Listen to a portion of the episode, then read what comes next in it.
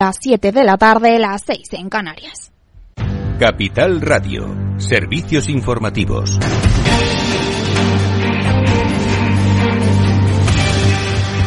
Muy buenas tardes. Meta planea cobrar una suscripción mensual a los usuarios europeos por consumir contenido de Instagram y Facebook. Será necesario pagar hasta 13 euros por acceder a sus servicios sin anuncios y contenido publicitario personalizado desde sus teléfonos móviles. La compañía de Mark Zuckerberg busca alinearse así con los requerimientos impuestos por la Ley de Servicios Digitales que prohíbe a las plataformas presentar anuncios basados en el uso de datos personales, especialmente a los menores de edad. Y es que Meta deberá solicitar el consentimiento de los usuarios para mostrar anuncios personalizados, hasta ahora su principal fuente de ingresos, que podría estar amenazada por las imposiciones de la Unión Europea. Y precisamente al otro lado del Atlántico, la actualidad está en la Cámara de Representantes. El republicano Matt Gaetz, uno de los máximos exponentes del ala ultraconservadora del partido, ha presentado una moción para destituir a Kevin McCarthy de la presidencia de la Cámara, a quien ha acusado de actuar al servicio del Partido Demócrata. Está claro para quién trabaja el presidente de la Cámara y no es para el Partido Conservador. La votación sobre la moción para dejar vacante el cargo del presidente deberá llevarse a cabo dentro de dos días legislativos, pero la Cámara, en lugar de votar sobre la resolución, podría votar primero algún mecanismo para retrasarla o anularla. Mientras tanto, el rendimiento de los bonos del Tesoro a 10 años en Estados Unidos alcanza el 4,73%, su nivel más alto desde 2007 cuando se situó en el 4,75. Es un punto de referencia para las tasas hipotecarias y como índice de confianza de inversores. Este aumento se produce después de que Estados Unidos evitara el pasado fin de semana y casi en el último minuto un cierre del gobierno al aprobar un proyecto de ley de gasto. Y es que un cierre podría haber afectado negativamente tanto a la calificación crediticida de Estados Unidos como a la economía del país en general. Y trasladamos la atención a nuestro país. La Asociación Española de la Banca dice que el sector es un impulso para la digitalización. Pedro Díaz. Buenas tardes. Su presidenta Alejandra Quindelán ha afirmado en la jornada Banca Digital hacia la Inclusión que la digitalización es un proceso para la mejora de la calidad de vida. Que la digitalización es inclusión. Amplía el acceso a los servicios, elimina las barreras geográficas o temporales, nos permite operar 24 horas, 7 días a la semana y hacerlo cuando uno quiere, sin esperar, sin colas. Ofrece también autonomía, flexibilidad y libertad para gestionar y también nos permite hacer consultas continuas de manera más directa y, por tanto, también poder tomar decisiones con seguridad y decisiones informadas. Añade Kindelan proporciona seguridad y permite el uso de herramientas fáciles como el sistema de pago Bizum, que cuenta en nuestro país con más de 25 millones de usuarios. El proyecto Mi Banca Digital de la Fundación AEB beneficiará a 2.000 personas para que aprendan a utilizar los servicios de la banca digital. Gracias, Pedro. Y a las 8 el balance con Federico Quevedo. ¿Qué tenemos hoy? Muy buenas tardes, Lorena. Pues tenemos un programa muy completo. Por supuesto, tenemos que hablar de esa eh, ronda de consultas que ha terminado hoy. El rey ya ha decidido que ha designado a Pedro Sánchez como candidato a la presidencia del gobierno y lo analizaremos sobre todo en la primera media hora del programa, en nuestro editorial y en nuestro boletín de noticias. Los deportes, hoy empieza la Champions, vuelve la Champions, jornada, nueva jornada de fútbol. Y eh, hoy estrenamos sección Mujeres se transforman en España. A partir de las ocho y media. Claro que suena bien, suena estupendamente. Vamos a hablar de la brecha de género, vamos a hablar de las relaciones laborales y del papel de la mujer. Y uh, terminamos, como siempre, con nuestro chico del chándal, hablando de la importancia que tiene la comunicación en el entrenamiento. Pues a las 8 aquí en Capital Radio. Claves del mercado. El IBEX 35 cierra la jornada en rojo, se deja un 1,65% y se ubica en los 9.165 puntos. Aunque en el selectivo español han primado las caídas, algunos valores bancarios como Bank Inter y el BBVA han logrado avances. Y al otro lado del Atlántico, tono negativo en Wall Street con un Nasdaq que cae un 1,44%, el S&P 500 también cae un 1,11% y el promedio de industriales que decrece en un 0,99%. Y en las pantallas de divisas, según las pantallas de XTV, el par euro dólar se cambia a 1,046 unidades. Esto es todo por ahora. Continúen informados en Capital Radio y en capitalradio.es.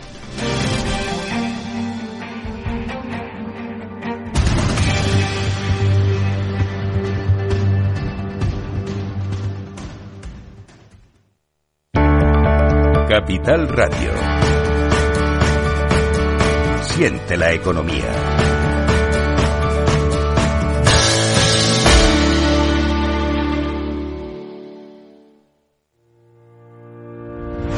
¿Crees que tu empresa necesita un empuje digital? ¿Te faltan recursos para avanzar? ¿Quieres conocer lo que otros ya están haciendo? Acude al evento Universidad Pyme en IFEMA Madrid los días 26 y 27 de octubre.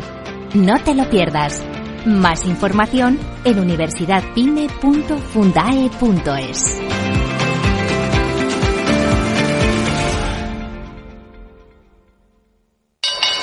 Invertir en acciones y ETFs con XTB tiene muchas ventajas. Ninguna comisión hasta 100.000 euros al mes. La apertura de cuenta es online y dispones de atención al cliente 24 horas al día. Más de 550.000 clientes ya confían en nosotros. Un broker, muchas posibilidades. XTB.com. A partir de 100.000 euros al mes, comisión del 0,2%, mínimo 10 euros. Invertir implica riesgos. ¿Hartos de ser solo un número? Ser activista también es exigir un trato más personal. Es llamar a tu médico por su nombre y apellidos y que él sepa los tuyos. El activismo de la salud tiene nombre y apellido. DKV Personal Doctor. Infórmate en el 974 88 0071 o en dkv.es barra activistas. Si quieres conocer mejor las empresas con las que trabajas, empieza por Informa. Compruébalo con tres informes gratis, el nuestro para que nos conozcas más y los dos que tú elijas para tu negocio. Solicítalos ya en Informa.es. Informa, líder en información empresarial. Salud, entrenamiento, actividad, nutrición, forma física. Como siempre decimos en el chico del chándal, ejercicio es medicina. El chico del chándal, con Alejandro Mazón y el equipo de Cuídate Deluxe, los martes en El Balance, aquí en Capital Radio.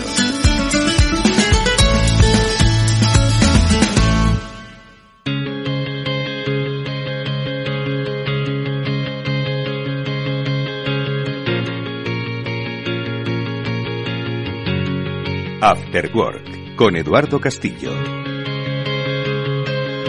Bueno, pues hoy un After Work especial en el que vamos a hablar de un tema apasionante que afecta a numerosísimas empresas. Muchas veces se camufla en grandes cifras y sobre todo eh, no se deja ver cuando se produce un gran episodio de fraude, pues eh, evita que conozcamos que el fraude se sigue produciendo y se sigue produciendo además de una manera no solo incrementada por nuestro mundo digital, sino por la rapidez y las técnicas ¿no? que aumentan y sobre todo nuestra relación con las tecnologías. Pues precisamente hoy, en esta mesa especial del Afterwork, vamos a hablar de cómo la tecnología precisamente se utiliza para combatir el fraude que, como digo, nos rodea y en cantidad. Y lo vamos a hacer con cuatro especialistas en la materia que a través de la propia experiencia de sus empresas son conocedores de cómo va evolucionando ese fraude y sobre todo de cuáles son las ventajas que tiene la tecnología para prevenirlo, para ayudar a que tanto particulares como instituciones financieras u otros comercios pues no sean víctima, objeto de Primero los fraudes y segundo que no cumplan con la regulación necesaria de cubrir eh, y proteger a sus clientes.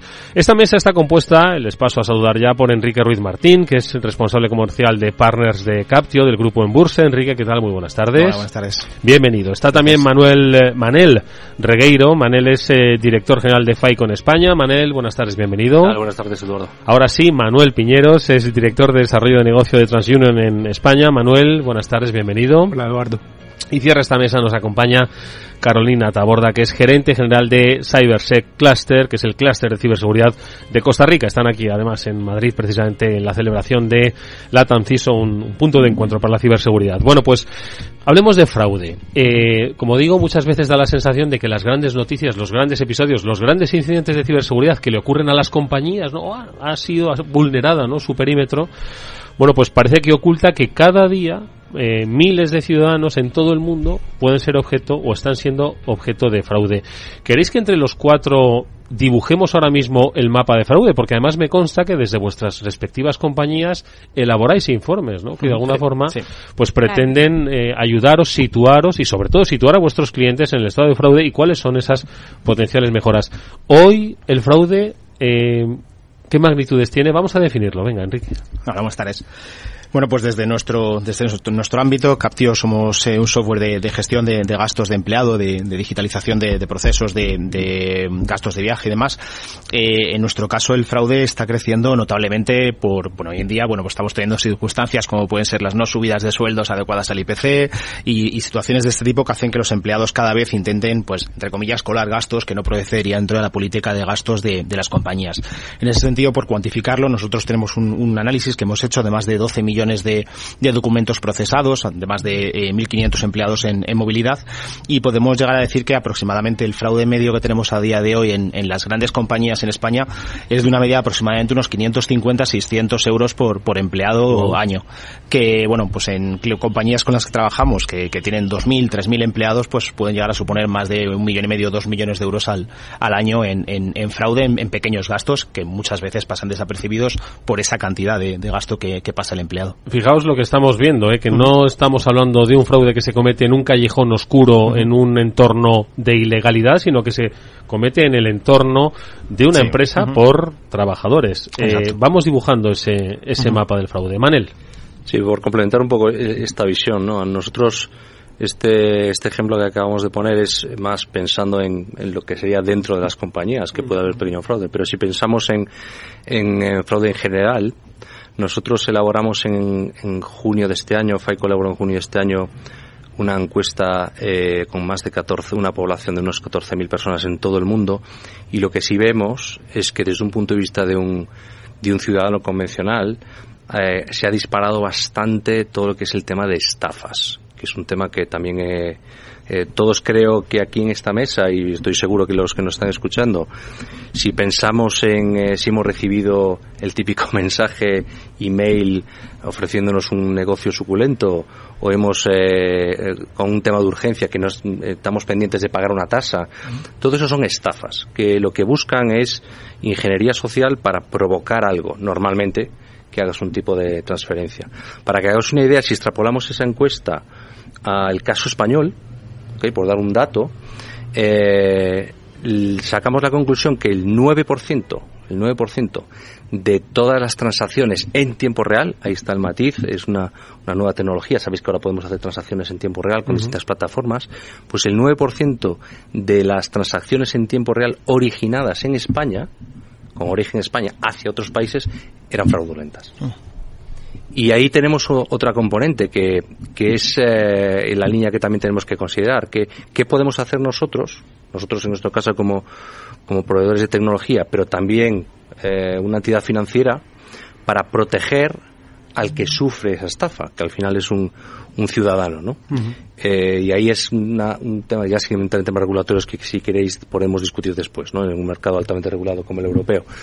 Pero, ¿qué podemos hacer nosotros para ayudar a ese proceso de estafa. Más allá del fraude más tradicional de me han clonado la tarjeta y hacen pagos con ella, ¿no? que todo el mundo eh, lo entiende como cuando hablamos de fraude, de ese tipo de fraude. Pero la estafa en sí misma eh, es lo que estamos viendo que está subiendo ¿no? y puede ser un impacto muy grande. Y además es que es muy sencillo, es mucho más sencillo para los, para los malos, vamos a decirlo así, eh, hoy en día, porque todo es digital, todo está a un clic y es muy fácil hacer ingeniería social con, la, con el ciudadano normal. Otro escenario, eh, eh, transacciones en tiempo real. Nos hemos familiarizado ya a hacerlo, efectivamente, con una base digital. Oye, eh, te envío dinero, envíame, si no te importa, en tiempo real. Y un 9% fraudulentos. Eso es una barbaridad. Un escenario interesantísimo. Manuel. Vale, entonces vámonos a, a lo mediático. Y es que el, lo que nosotros vemos, nosotros hacemos seguimiento a través de, unas, de las unidades de negocio de nuestra compañía de las brechas de información, el robo de información masiva eh, a nivel global y lo que nos damos, lo que vemos específicamente para España es que entre el 2021 y el 22 aumentaron las brechas en un 12% en España. Esto es cuando hablamos de grandes robos de información, no solo al individuo como lo decía ahorita Manel, pero eh, en, forma masiva. Y esto se produce tal vez por algo eh, que es eh, de pronto diciendo lo obvio acá, pero es que el fraude sigue el dinero, ¿no? Y lo sigue producto de que los consumidores se han volcado a los canales digitales. Se dio una aceleración importante producto de la pandemia, como ya lo mencionaban. Ahora vemos que en España por lo menos 51% de lo que era el transaccionar del día a día está volcado al canal digital. Entonces, esa combinación de elementos lleva a que pues Obviamente hay mucha más, muchos más puntos de vulnerabilidad. Cuando yo me robo grandes cantidades de información, luego puedo usar esa información para crear identidades sintéticas, o sea, creo un compuesto de información a partir de los datos de cada uno en esta mesa y eso se vuelve una, una identidad con la cual luego puedo crear fraude. Y como bien decías Eduardo al comienzo, es un fraude que se, se va eh, eh, cocinando de forma silenciosa al interior de la compañía porque no es fácil identificar cuando una identidad es o no es real, ¿cierto? Con lo cual, y para cerrar esta idea, hemos visto que se ha un incremento en eh, intentos de fraude también en el consorcio que tenemos aquí en España eh, de, de, un 40% en, en el último año. Entonces, perdón. No, por complementar lo que acabas de decir, estoy totalmente de acuerdo, ¿no? Que el, el, el eh, fraude sigue al dinero, pero es que voy más allá. El fraude es como el agua, va por el camino de menos resistencia. Y eso provoca que cuanto más sencillo sea utilizar tecnologías para defraudar, más uso se va a hacer de ellas. De hecho, lo que estamos viendo también es migración de fraude. Eh, cuando en un país hay un problema muy serio con un tipo particular de fraude y se pone la tecnología y las medidas adecuadas para bloquearlo, lo que vemos es una migración hacia otros países que todavía no están protegidos. Yo creo que eso eh, eh, encaja perfectamente para la reflexión de, de, Carolina, ¿no? Cómo la tecnología está evolucionando, cómo los dos mundos, el físico y el digital, se están entremezclando para hacer mucho más eficaz el fraude y cómo la simplificación de, de los procesos es lo que utilizan los ciberdelincuentes para, para aprovecharlo, ¿no? ¿Qué lectura hacemos, Carolina? Bueno, creo que es importante agregar a todos estos ingredientes que ya plantearon acá sobre la mesa el tema de cultura. Eh, venimos en un proceso acelerado de la democratización de la tecnología, de la digitalización. Cada vez estamos más hiperconectados, ya las barreras se borraron entre continentes, países, organizaciones y mm, eso facilita estos procesos de seguridad. En este desarrollo de la cultura tenemos que ir abordando diferentes conceptos. El primero es el del riesgo. Es curioso porque uno puede ir a una escuela y conversar con los niños y están muy claros con el concepto de seguridad. Lo primero que te enseñan tus papás es no hables con extraños. Pero cuando se conectan a los videojuegos, le hablan e invitan a todo el mundo, porque el concepto totalmente al agregar este prefijo de ciber y de pensar en un espacio virtual, de repente se nos distorsiona. Es algo que no hemos tenido la claridad de cómo ir desarrollando esa cultura, entendiendo que la tecnología simplemente es un medio que además se puede considerar es un superpoder, que se puede utilizar para el bien y para el mal, y que así como hay muchas personas creativas que lo utilizan para el mal, nosotros lo podemos utilizar para el bien.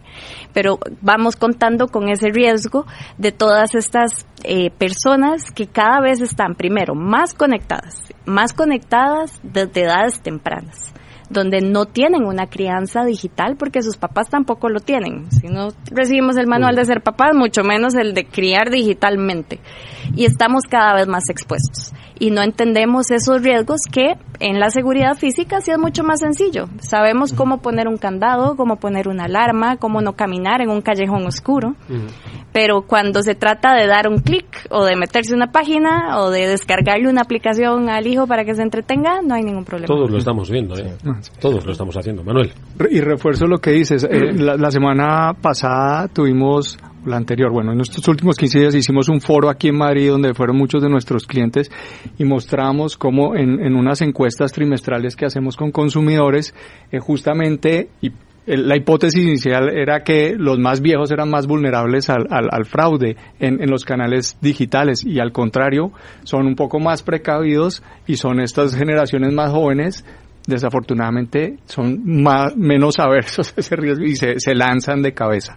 Sí. No, nosotros en este sentido, en la parte del fraude, de lo que hablabas de cultura, sí que es cierto que nosotros trabajamos a la inversa. Es decir, eh, en nuestro sector lo que vemos es que el fraude está bien visto. De, en, en, frente al miedo nos encontramos en la situación del efecto imitación, donde tú tienes a cuatro compañeros que ves que se sacan 200, 300, 400 euros de, de sobresueldo y en vez de ser algo socialmente reprobable donde le dices, oye, que estás engañando a mi compañía, que me afecta a mi sueldo, no es, si este lo hace, ¿por qué no voy a hacerlo yo, no? Entonces, le crea una cultura corporativa corporativa. Entonces, tenemos que luchar contra algo que los propios empleados ven como algo razonable, no me paga lo suficiente, voy a generar este, este fraude y, y, y no tienen esa sensación de culpabilidad en ningún momento. Entonces, tenemos que ir por detrás de cosas que ellos mismos se comunican y al final es un fraude socialmente aceptado que hace que se cuenten historias de unos a otros. Manel.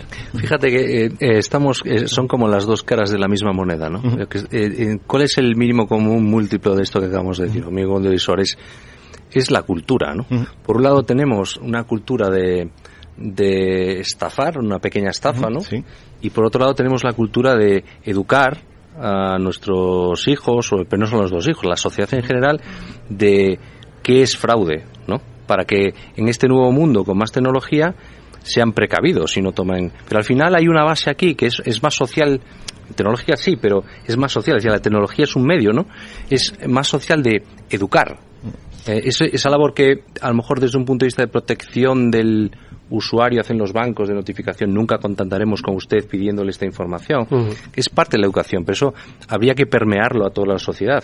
Y también del otro lado, decir, oye, es que eso, eso que estás haciendo no está bien, porque afecta a A, B y C, ¿no?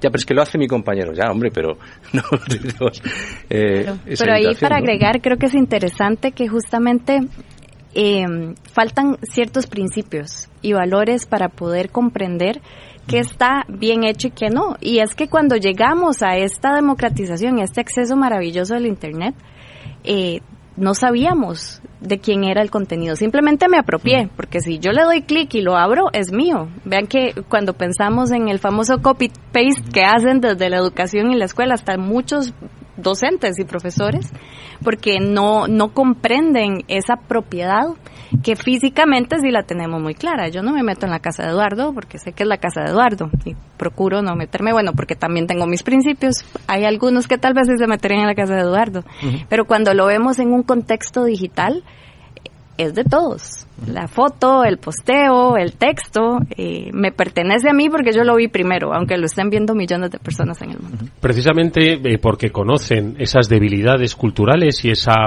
eh, digamos, inmadurez en, en, la cultura digital, es donde los delincuentes, bueno, pues aprovechan e inciden. Antes habéis hablado de los videojuegos, el sector del juego es, creo que, uno de los más azotados. Estamos hablando también del sector de las finanzas y, por supuesto, también del sector del comercio online, porque también se, eh, se registran no solo muchas estafas, sino también la percepción de que le pueden estafar. ¿Cuál es un poco vuestra percepción de los sectores más tocados que, habéis visto desde vuestras compañías? A ver. A ver, aquí, desde un punto de vista de, tecnología, el, problema que en cualquier negocio online es susceptible de, de fraude. ¿okay? Eh, el problema que tenemos es que la, la tecnología evoluciona muy rápido. Hoy en día utilizamos mecanismos de machine learning, detección de patrones, etcétera. Pero los malos también evolucionan muy rápido, porque la realidad es que ellos no tienen restricciones, como si tenemos todos los demás. ¿Qué tipo de información puedes utilizar? ¿A, cuánta gente puedes llamar en tiempo real? Pues ellos no tienen esas limitaciones. Con lo cual siempre va un pasito por delante y en realidad es que da igual qué tipo de negocio online tengas, puedes sufrir un ataque, ¿vale? Entonces, ahí es muy importante eh, cambiar un poco desde nuestro punto de vista como FAICO, cambiar un poco el en qué te fijas. No es tanto hacer un track del ciberdelincuente o de la del malo en general, vamos a decirlo así, sino perfilizar el comportamiento de un usuario eh, fidedigno, ¿no? Real porque en la anomalía del comportamiento es donde puedes parar cualquier tipo de fraude. Pues eso es un poco perifrástico lo que acabo de decir. Pero si yo, eh, por ejemplo, yo tengo un patrón de comportamiento cuando hago pagos con mis tarjetas, que es un perfil, pues viajo mucho, pues es, es bastante normal que eh, yo pague un café en Barcelona y por la tarde pague una cena en Estocolmo. Es bastante normal porque viajo mucho tengo un perfil de comportamiento. Lo que no es normal es que si eh, mi hijo, que tiene un perfil de comportamiento más local, de repente haga eso, ¿no? esa anomalía es la que dice, a lo mejor aquí hay un fraude, aquí a alguien le han clonado una tarjeta o están haciendo un pago en su nombre. Es ese tipo de, acciones que tenemos que, ver. Si alguien está intentando comprar televisores y lleva un ritmo de compra de, es un poco exagerado, ¿no? De cinco televisores la última hora, va a ser que no es muy normal, ¿no? o que estoy haciendo pagos de 20 euros, lo típico de que te acercaban el TPV, que ahora está más controlado, ¿no? Pero te acercaban el TPV y iba 20 euros, 20 euros, 20 euros, vale, eso no es muy normal que tú gastes 20 euros, 20 euros, 20 euros en un tiempo. Es el patrón lo que identifica que podemos parar el fraude, ¿no?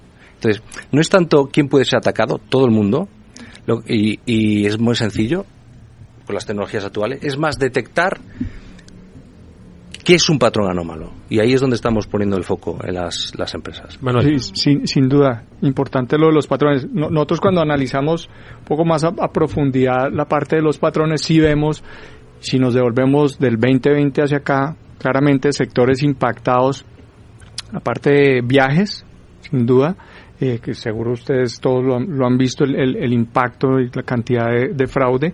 Lo vimos también en la parte de juegos, juegos en línea, fuertísimo en la parte de apuestas que van normalmente nosotros por lo menos los tratamos como eh, van eh, se complementan. Y luego pues la parte del sector financiero sin duda en la medida en que hemos tenido este vuelco y agrego en sector financiero lo de buy now pay later o sea compra ahora paga después.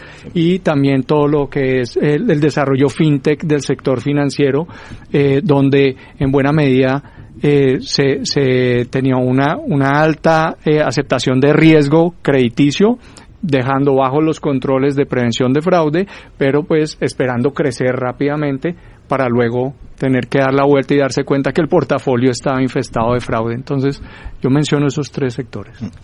Sí, un poco por, por enlazar con lo que hablabais de, sectores, viajes que has comentado, o el tema de, de, perfiles de comportamiento.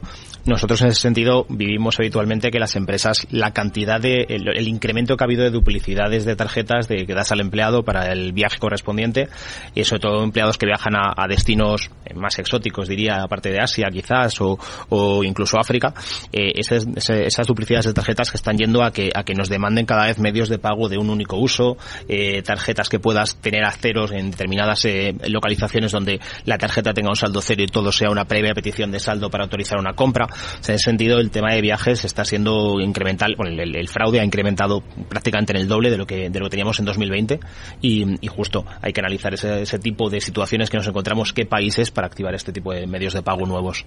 Bien.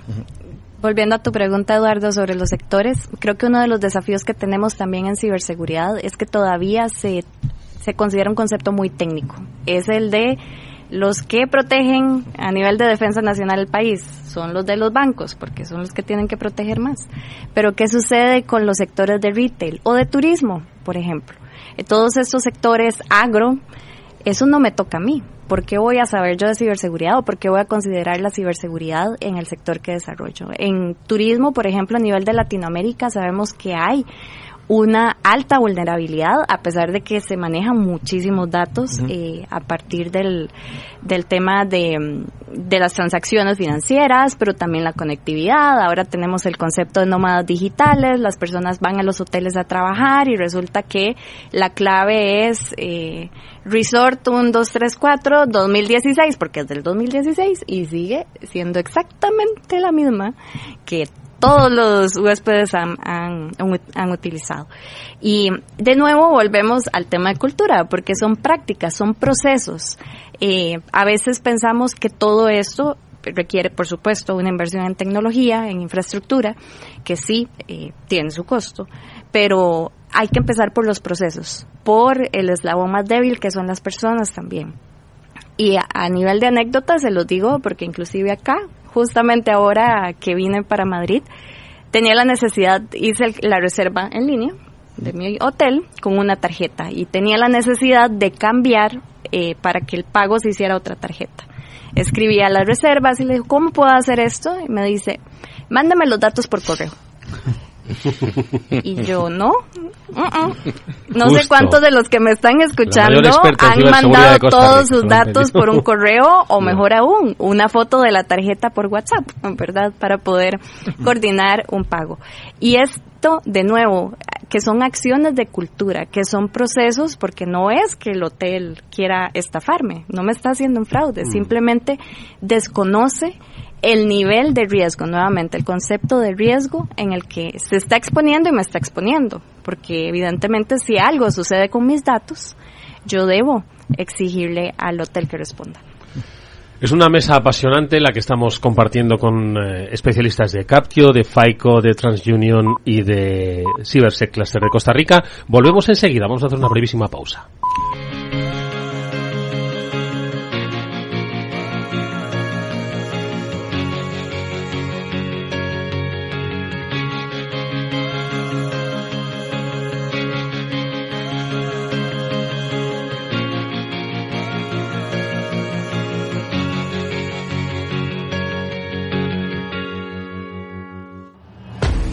Vamos con un consejo. Si inviertes en bolsa, esto te interesa. XTB, tu broker con más de 15 años en España, tiene la mejor tarifa del mercado para comprar y vender acciones y ETFs. No pagues comisiones hasta 100.000 euros al mes. Si inviertes en bolsa o quieres empezar, más sencillo imposible. Entras en xtb.es, abres una cuenta online y en menos de 5 minutos compra y vende acciones sin comisiones. Además, con atención al cliente las 24 horas al día. ¿A qué estás esperando? Miles de clientes ya confían en xtb.es. Un broker, muchas posibilidades. A partir de 100.000 euros al mes, la comisión es del 0,2%, mínimo 10 euros. Invertir implica riesgos.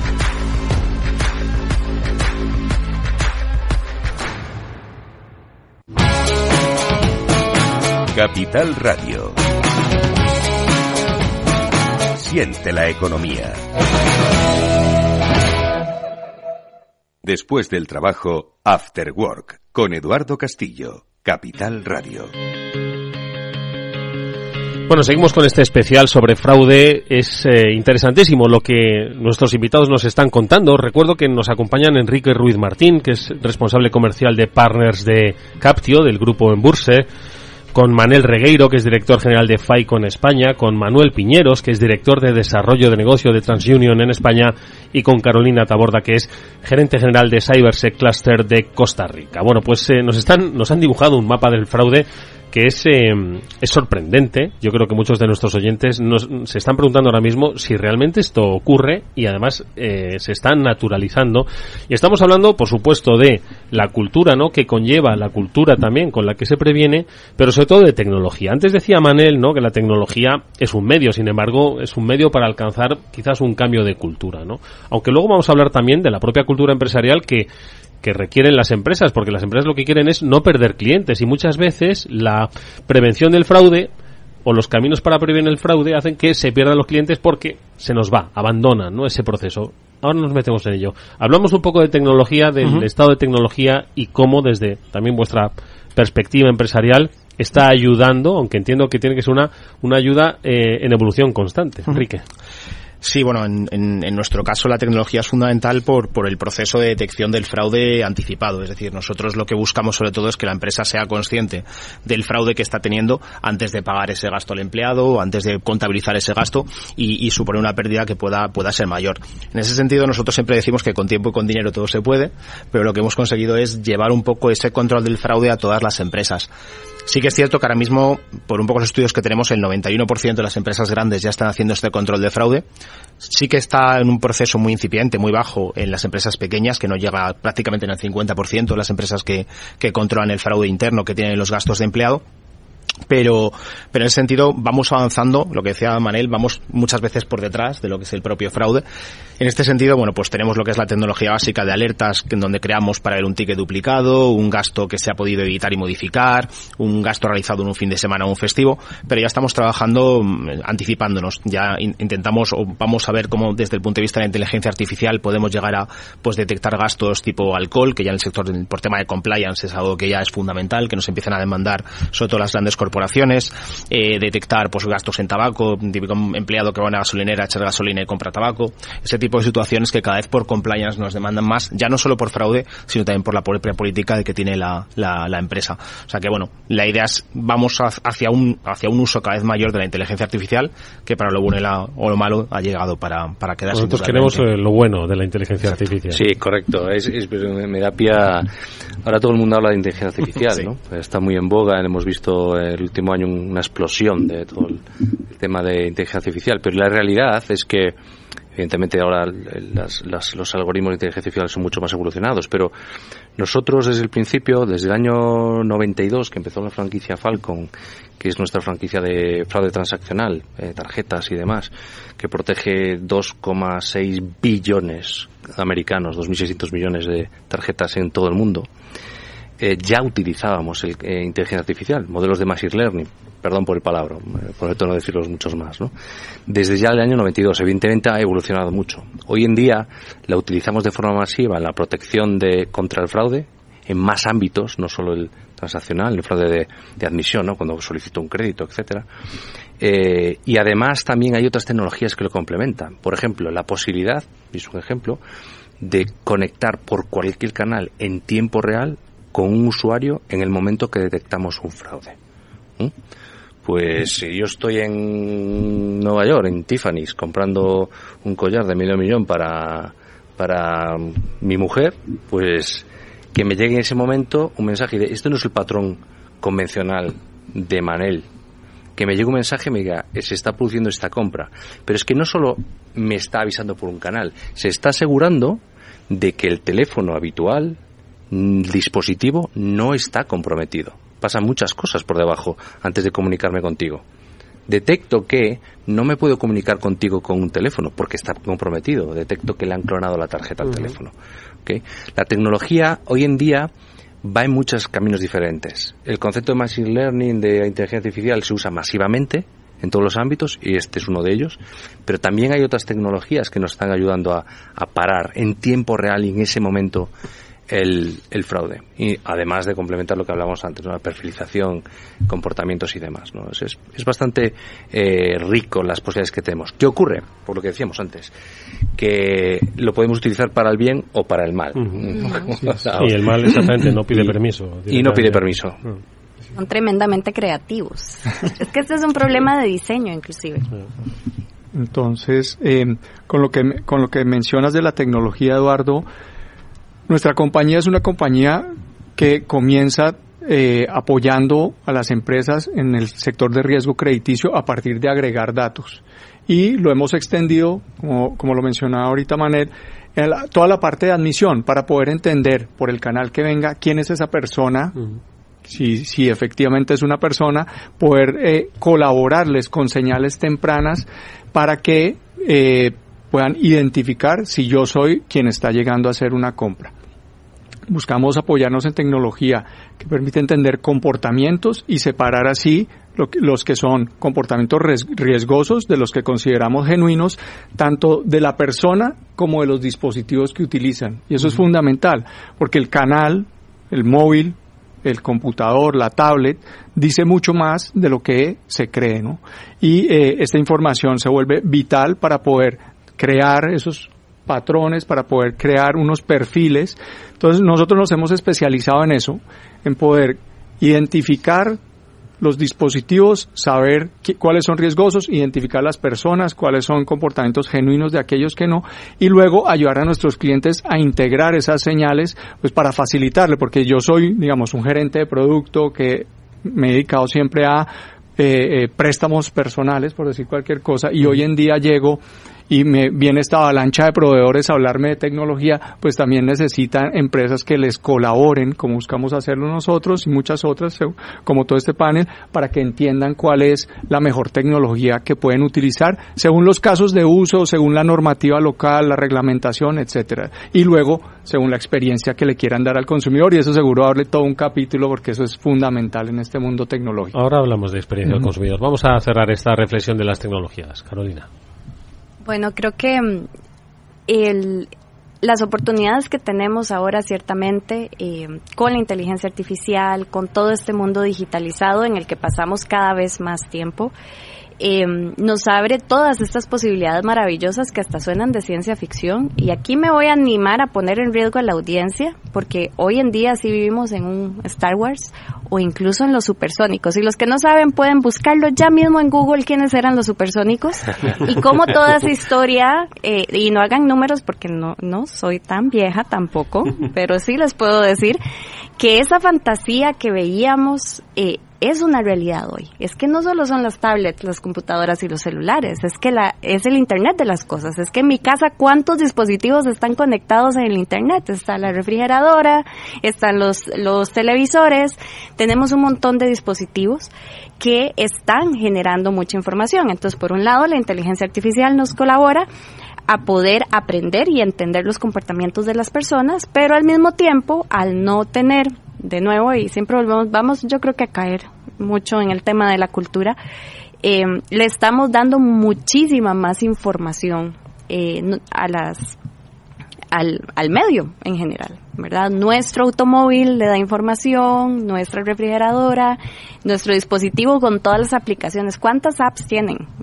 Los invito a hacer el ejercicio también si están, si están en sus casas, a contar cuántas aplicaciones tienen, a quién le están dando su información y cómo se está gestionando esa información, porque al fin y al cabo sí, la tecnología eh, cada vez tiene un desarrollo más maravilloso, casi que mágico, a mí me encanta, porque de nuevo hay muchas posibilidades, pero eso se nutre de la información que nosotros deliberadamente estamos dando. Entonces, ¿a quién le estamos compartiendo nuestra información? ¿Qué es esa privacidad? ¿Cómo estamos exponiendo incluso a, nuestras personas? Porque, bueno, yo como adulta, pues, si quiero descargar todas las aplicaciones y que el supermercado tenga un control de qué marca de papel higiénico compro y cuántas manzanas me como al mes, eh, pero ¿qué pasa con la información que estoy dando de mis hijos y mis hijas? Oye, de experiencia de cliente que poníais el foco, eh, antes hacía Manel una metáfora del río, ¿no? O sea, eh, al final el río va por donde no tiene resistencia, no tiene resistencia, ¿no? Y todos lo que queremos es facilitarle, ¿no? El proceso de compra, de fidelización al, al cliente, pero claro. Si esos procesos pues eh, implican una carga de seguridad para prevenir el fraude, igual estamos eh, limitando ¿no? esa fidelización del cliente y abandona ese proceso. Ese es un, punto de reflexión eh, habitual, ¿no? como este tipo de tecnología, cómo va a afectar la experiencia de usuario. Mm. Eh, pero a mí me gusta darle la vuelta y mm, podemos utilizar este tipo de tecnologías de prevención para mejorar la experiencia de usuario. Es evidente que si en un proceso de, no sé, un banco voy y pido un, algo, financiar un, consumo, ¿no? Voy a comprarme como un televisor y en ese momento la tienda, a través de una financiera, me ofrece financiarlo. Y puede ser online, yo puedo estar comprando una tienda online. Está claro que si eso es muy complejo, empiezo a solicitar mucha información al cliente. Nosotros tenemos, tenemos eh, eh, estadísticas que como esté más de 10 minutos, el 30% ya se te cae, abandona. Y para productos más complejos, incluso, o sea, ya una, donde todo el mundo entiende que el banco, por ejemplo, la entidad te va a solicitar más información, una hipoteca, un, un préstamo personal, pues como tú tarde más de, de media hora, también abandona el 50%. O sea, es, está claro que si ponemos muchas barreras, vamos a perjudicar la experiencia del cliente. Pero también es verdad que si diseñamos bien nuestros procesos, o utilizamos mucha información que no es necesario molestar al, potencial cliente, le podemos ayudar. Es evidente que más es más. Más información, mejor protección. Más seguridad. ¿Vale? Pero tenemos que buscar métodos que ayuden a eliminar esa fricción, ya sea porque el dato lo, lo obtengo de otra forma o ya sea porque el, hago ver al cliente que eso es en su favor. Volvemos al ejemplo de antes. Si yo en tiempo real le mando un mensaje a un cliente diciendo se está produciendo esta transacción, ¿estás seguro que quieres hacerla? Eso redunda, porque las estadísticas dicen que el setenta y tantos por ciento de los usuarios dicen que les gustaría que su banco su entidad financiera los protegiese más del fraude.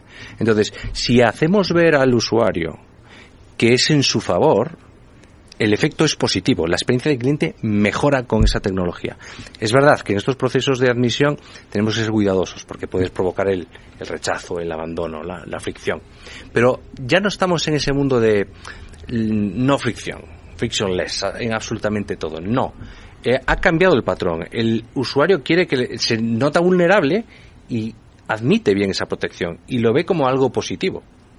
Entonces, tenemos que empezar a cambiar este concepto de si metemos muchas barreras vamos a empeorar la experiencia de usuario. No necesariamente. Hay que enseñarlas bien, obviamente, pero puede ayudar a mejorar la percepción que tiene el usuario.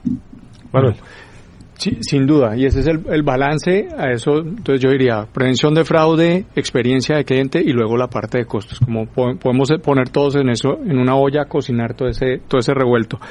Quiero aclarar de todos modos que eh, a, los consumidores les sigue preocupando mucho la información que están compartiendo. 75% de los consumidores lo ponen como un elemento que les, les, hace sentir vulnerables. Y luego con lo que mencionabas, Manuel, de la, cantidad que abandonan los procesos, pues es, es altísimo. Nosotros vemos que eh, en procesos de productos muy sencillos, como puede ser una tarjeta de crédito, el 40% terminan abandonando si el proceso se tarda más de 5 minutos. Entonces, es, es, un, un, balance. Y el balance, ¿cómo, lo, cómo eh, buscamos facilitar para que las empresas con las cuales trabajamos se, se, se puedan apoyar y dar un proceso más fluido? Claramente, ¿cómo hago yo? Capturo datos, eh, obviamente siempre cumpliendo con la regulación, siempre con el consentimiento, eso es fundamental. Eh, capturo los datos que sea posible para entender rápidamente si hay o no una alerta que va a llevar a que exija más información luego hacia adelante.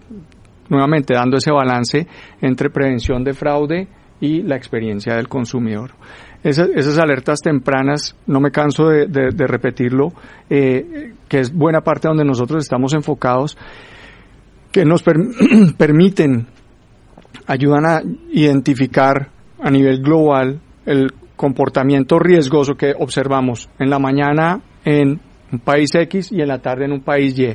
Esas conexiones son las que la tecnología nos ha facilitado y nos continuará facilitando. No vamos a entrar, pues yo no, no voy a entrar en, conversaciones ahorita de inteligencia artificial, pero sin duda todas esas herramientas nos van a continuar facilitando con dar una experiencia más fluida.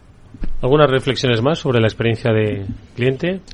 Eh, bueno, creo que hay un, un elemento importante que yo agregaría, y sí, ciertamente esa olla yo incluiría el miedo. Estamos trabajando con una situación de emociones de las personas. O sea, las personas necesitan sentirse seguras, no les gusta sentirse vulnerables y la tecnología, hay que aceptarlo, a todos nos da miedo porque es tan fantástica y tan maravillosa que la reacción natural a algo que no comprendemos claramente es el miedo. Y por eso es que también se puede dar esa tendencia de tanto abandono en los procesos, porque ya donde yo me empiezo a imaginar y decir, bueno, pero aquí me siguen preguntando y estoy dando más datos y qué van a hacer con esto y de repente me voy. Y creo que ahí de nuevo es importante estos espacios también para poder compartir y entender eh, por qué lo estamos haciendo. El desarrollar inclusive competencias. El pensamiento crítico es clave para evitar los fraudes, porque es esa malicia de decir, mm, esto está raro, o esto no lo entiendo y quiero parar primero y aprender y entender un poco más antes de eh, involucrarme, pero culturalmente estamos acostumbrados a los clic, clic, clic, clic, clic, clic, entre más rápido lo hagamos, ¿verdad? Porque es la experiencia de usuario mejor. Y ahorita estamos en la era en la que hay que preguntar por qué. No importa si somos niños o grandes, hay que preguntar por qué. Enrique Mano, sí. Eh, bueno, en, nuestro caso aquí tenemos un, pequeño conflicto y es que nuestro, nuestro cliente es la empresa y es el empleado. Mm. Y sus intereses son contrapuestos. Lo que para la experiencia de cliente del empleado es, desastrosa, para la empresa es buena porque tiene un montón de controles en los que puede filtrar lo que hace y que deja de hacer el empleado y cada vez que quiero pasar un gasto le pido 17 pasos, que para el empleado es un drama. En este sentido, también muchas veces las empresas... Una cosa es retener el talento y otra... Exacto. no decir que, estamos hablando de fraude, ojo. En este sentido, nosotros muchas veces las empresas le dices, quieres que te parezcan 18 controles, 7 pasos de aprobación y demás, pero te has planteado si el problema, y volvemos a lo que decíamos al principio, es un problema de cultura. Es que a lo mejor al empleado le estás pagando 10 euros eh, por una comida en Madrid, en Barcelona, en Londres. ¿Quién come por 10 euros en Madrid, Barcelona o Londres? Al empleado le estás pagando el kilometraje como al precio de la gasolina de 2016. Esto está fomentando el fraude. Entonces, a lo mejor si establecemos pasos previos donde tú adecues tu cultura y tus procesos a la realidad, a lo mejor reduces el fraude y podemos confluir la experiencia de usuario que sea la misma, un control del fraude y al mismo tiempo una buena experiencia donde mis gastos los paso rápido. Entonces, nosotros es ese choque permanente que, que, genera mucho conflicto. Manel. Sí, quería complementar un poco lo que decía Carolina, ¿no? que, que siempre llegamos a... Es verdad que hay que tener una, una, una cultura de, de sospechar, ¿no? Pero eh, nosotros estamos viendo un tema en particular, y vuelvo al tema de las estafas que hablábamos al principio, que es que la tecnología también puede ayudar ahí. ¿Cuál es la diferencia entre el fraude tra- tradicional? Todo el mundo entiende que es el es la víctima, ¿no? Eh, me, me clonan una tarjeta y soy la víctima y exijo a mi banco que no me ha protegido adecuadamente. Pero cuando hay una estafa, eh, tú eres engañado, estás en tu casa, hay una urgencia, acabas enviando 6.000 euros a una cuenta en Tailandia. Hay una sensación de vulnerabilidad y de vergüenza de no reconocer. Por otra parte, la regulación, por ahora, no está exigiendo a las entidades, es decir, tienes que compensar por ese... ¿no? Dices, bueno, el cliente se ha equivocado, lo han engañado, ¿no? Le llegó un correo. Le llegó un correo y él siguió. Vale, pero es que podemos proteger, podemos ser. Bueno, primero, ah, ya la regulación va a cambiar. O sea, eh, eh, sobre todo aquí en Europa, eh, mercado altamente regulado. Hemos ta- estamos viendo el año pasado en, en la- en Reino Unido que ya a las entidades financieras en este tipo de estafas se les obliga a compensar al cliente, si está probado que es una estafa, y eso va a llegar a Europa porque porque es un tema regulatorio y va a llegar en algún momento, ¿no? Pero es que nosotros, con la tecnología que tenemos hoy, hoy, podemos adelantarnos a eso. Nosotros podemos hacer en lo mismo que tenemos un score para evaluar la cantidad que crediticia, cuánto, cuánto crédito me voy a conceder personalmente, puedo tener un score para decir, eso es un fraude, es una estafa. Y puedo conectar a un cliente. Imaginemos que en el momento que le va a dar al 6.000 Al euros envío a Tailandia. a Tailandia, el banco se comunica y le digo, hemos pausado tu transferencia. Porque creemos que es una estafa, por esto, por esto y por eso. ¿Estás seguro de que quieres hacerlo? Y el cliente, sí, sí, porque es mi, mi tía Enriqueta que se ha ido a Tailandia y tengo que hacer la transferencia. Perfecto. Pero lo estoy protegiendo, porque yo puedo de- hacer un esfuerzo de eso es una estafa, eso no es una transacción normal. Entonces, hay dos cosas, la cultura, sospechar, pero también la tecnología puede avanzar en esa dirección. ¿Mm? Entonces, bueno, es una, desde un punto de vista es un Sin lugar compendio de las dos cosas. ¿no? Así es. Y, y el- en últimas es que como consumidores hagamos nuestra tarea de investigar con quién podemos compartir información para tener esa, esa ayuda del otro lado. Lo que nosotros vemos con nuestros clientes que son empresas y ellos a su vez ex- extienden servicios a sus consumidores, cuando nos comparten información y permiten que especialistas, sabemos manejar datos, grandes volúmenes de datos, agregarlos e identificar los patrones, podemos ver incongruencias muy sencillas. Poco lo que mencionabas, Enrique, si están pagando la gasolina a precio del 2016, nosotros vemos que, por ejemplo, una incongruencia entre dirección y teléfono en un proceso de admisión versus lo que hemos observado en los últimos dos años, esas incongruencias nos disparan claramente una alerta y son alertas muy efectivas. O sea, no tenemos tampoco que ir al aprendizaje de máquina, obviamente es bien importante, pero de- de- hay muchos datos que cuando tú los observas a nivel agregado, rápidamente te dan una alerta que permiten manejar muy bien el fraude. No, la verdad es que es eh, la tecnología, es, eh, es el camino. Y fíjate, eh, quería preguntaros si habéis hablado mucho de los dispositivos desde do- donde se realizan ¿no? las solicitudes, las transacciones. Hoy el dispositivo que todos utilizamos prácticamente para cualquier cosa, incluso llevamos aquí las propias eh, credenciales financieras, es el móvil. ¿Esto ha cambiado también un poco la forma de abordar el fraude? El hecho de que sea el móvil la principal herramienta de mm, compras, transacciones, solicitudes, reservas, comunicaciones. ¿Ha cambiado? Totalmente, totalmente. Es lo que hablábamos antes. ¿no? El, el fraude sigue al dinero. ¿Dónde ejecutas? ¿Dónde, dónde realizas tus transacciones? En el móvil. Por tanto, es la, la, la forma donde los defraudadores van a comprometer más, por donde hay más actividad ahora, ¿no? Es donde vamos a perseguir. No tenemos que proteger tanto, bueno, que también, ¿no? Pero los otros canales más tradicionales. Pero ahora mismo todo lo realizamos aquí. Por tanto, aquí se dispara el ataque, ¿no? Era como cuando, bueno, hablabas de los supersónicos, pues vamos a hablar también de, de cuando estábamos, cuando estábamos todos utilizando Microsoft sobre todo, el, el 90% de los virus creados venían para Microsoft y los que trabajabas pues con Apple pues casi no había pero es que la penetración del mercado que tenías era muy inferior hoy en día ya pues eh, todos hay un 50% un balance entonces ves patrones de ataque en virus en cualquier tipo de dispositivos. Pues lo mismo pasa con el fraude no por disculpad por dónde vamos a a realizar transacciones económicas con ese dispositivo pues ese dispositivo atacaremos y comprometeremos. Así es.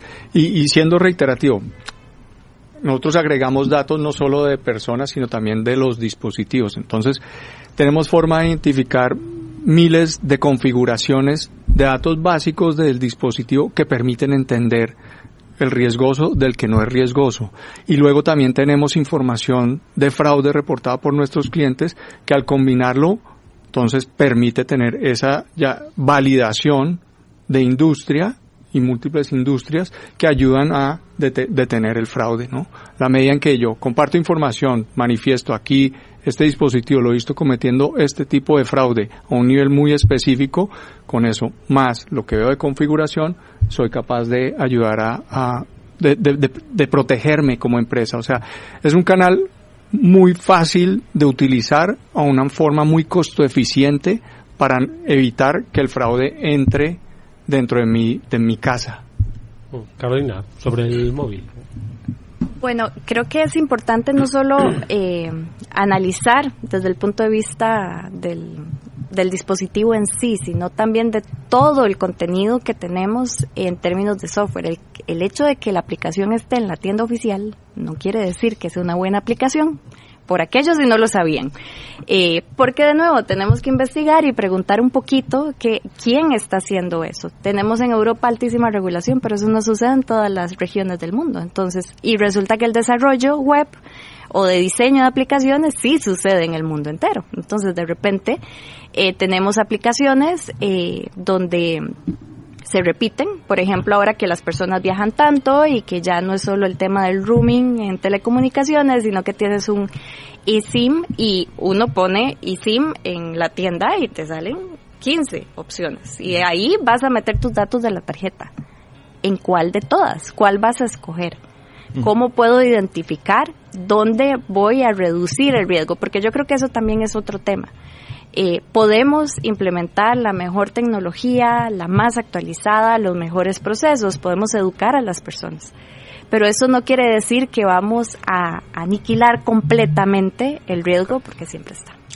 Bueno, la verdad es que creo que ha sido un programa interesantísimo que nos ha descubierto cómo el, el, fraude ha mutado, ha evolucionado, eh, culturalmente se aprovecha de nuestras circunstancias, eh, pero también que hay un desarrollo tecnológico y un desarrollo empresarial, como las empresas que hoy aquí eh, representan a los especialistas y que no hacen nada más que proteger precisamente al usuario, facilitar esa prevención y sobre todo, bueno, pues hacer que las empresas sigan manteniendo la fidelización. Y como digo, interesantísimo lo que nos han contado hoy Enrique Ruiz Martín, que es responsable comercial de Partners de Captio del Grupo Emburse. Enrique, muchas gracias. Muchas gracias, Eduardo. A Manel Regueiro, director general de FAICO España. Manel, muchas gracias. Gracias, Eduardo. Un placer. Manuel Piñeros, eh, director de Desarrollo de Negocio de Transunión en España. Manuel, gracias igualmente. Gracias invitación. Y también a Carolina Taborda, gerente general de Cyber Cluster de Costa Rica. Carolina, muchas gracias. Gracias y pura vida. Eh, y sobre todo, tomad muy buena nota de lo que os han contado los especialistas. Se puede hacer con tecnología, está a vuestro alcance, solo tenéis que saber aprovecharla. Gracias, nos vemos mañana.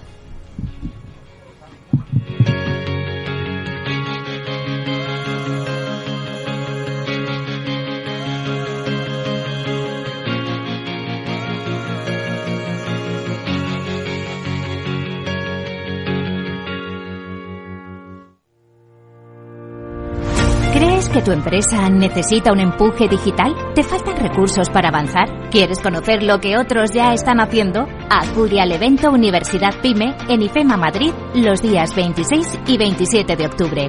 No te lo pierdas. Más información en universidadpyme.fundae.es.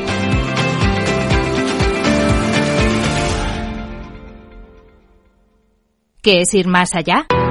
Con Arval podrás llegar donde te propongas de la forma más sostenible y asegurar un mundo mejor contribuyendo a la seguridad en carretera, al futuro de las ciudades y a la calidad de vida.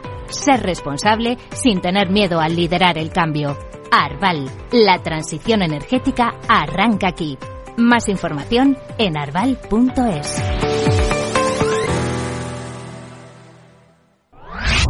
Capital Radio. Siente la economía.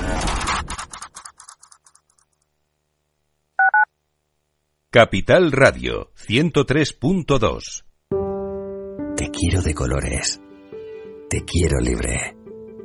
Te quiero vibrante. Acogedora fuerte y valerosa. Te quiero como eres. Madrid. Te quiero diversa. Madrid. Te quiero diversa. Comunidad de Madrid. Inversión inmobiliaria acompaña al mercado inmobiliario en este nuevo ciclo. Todos los jueves de 10.30 a 13 horas, el inversor encontrará las claves para realizar su mejor inversión. La mañana de los jueves en Capital Radio tomamos el pulso al sector inmobiliario. Noticias, análisis de mercado y debates donde los protagonistas del sector podrán contar en primera persona los retos a los que se enfrenta el ladrillo. Inversión inmobiliaria pone la voz al sector inmobiliario. Aquí, en Capital Radio.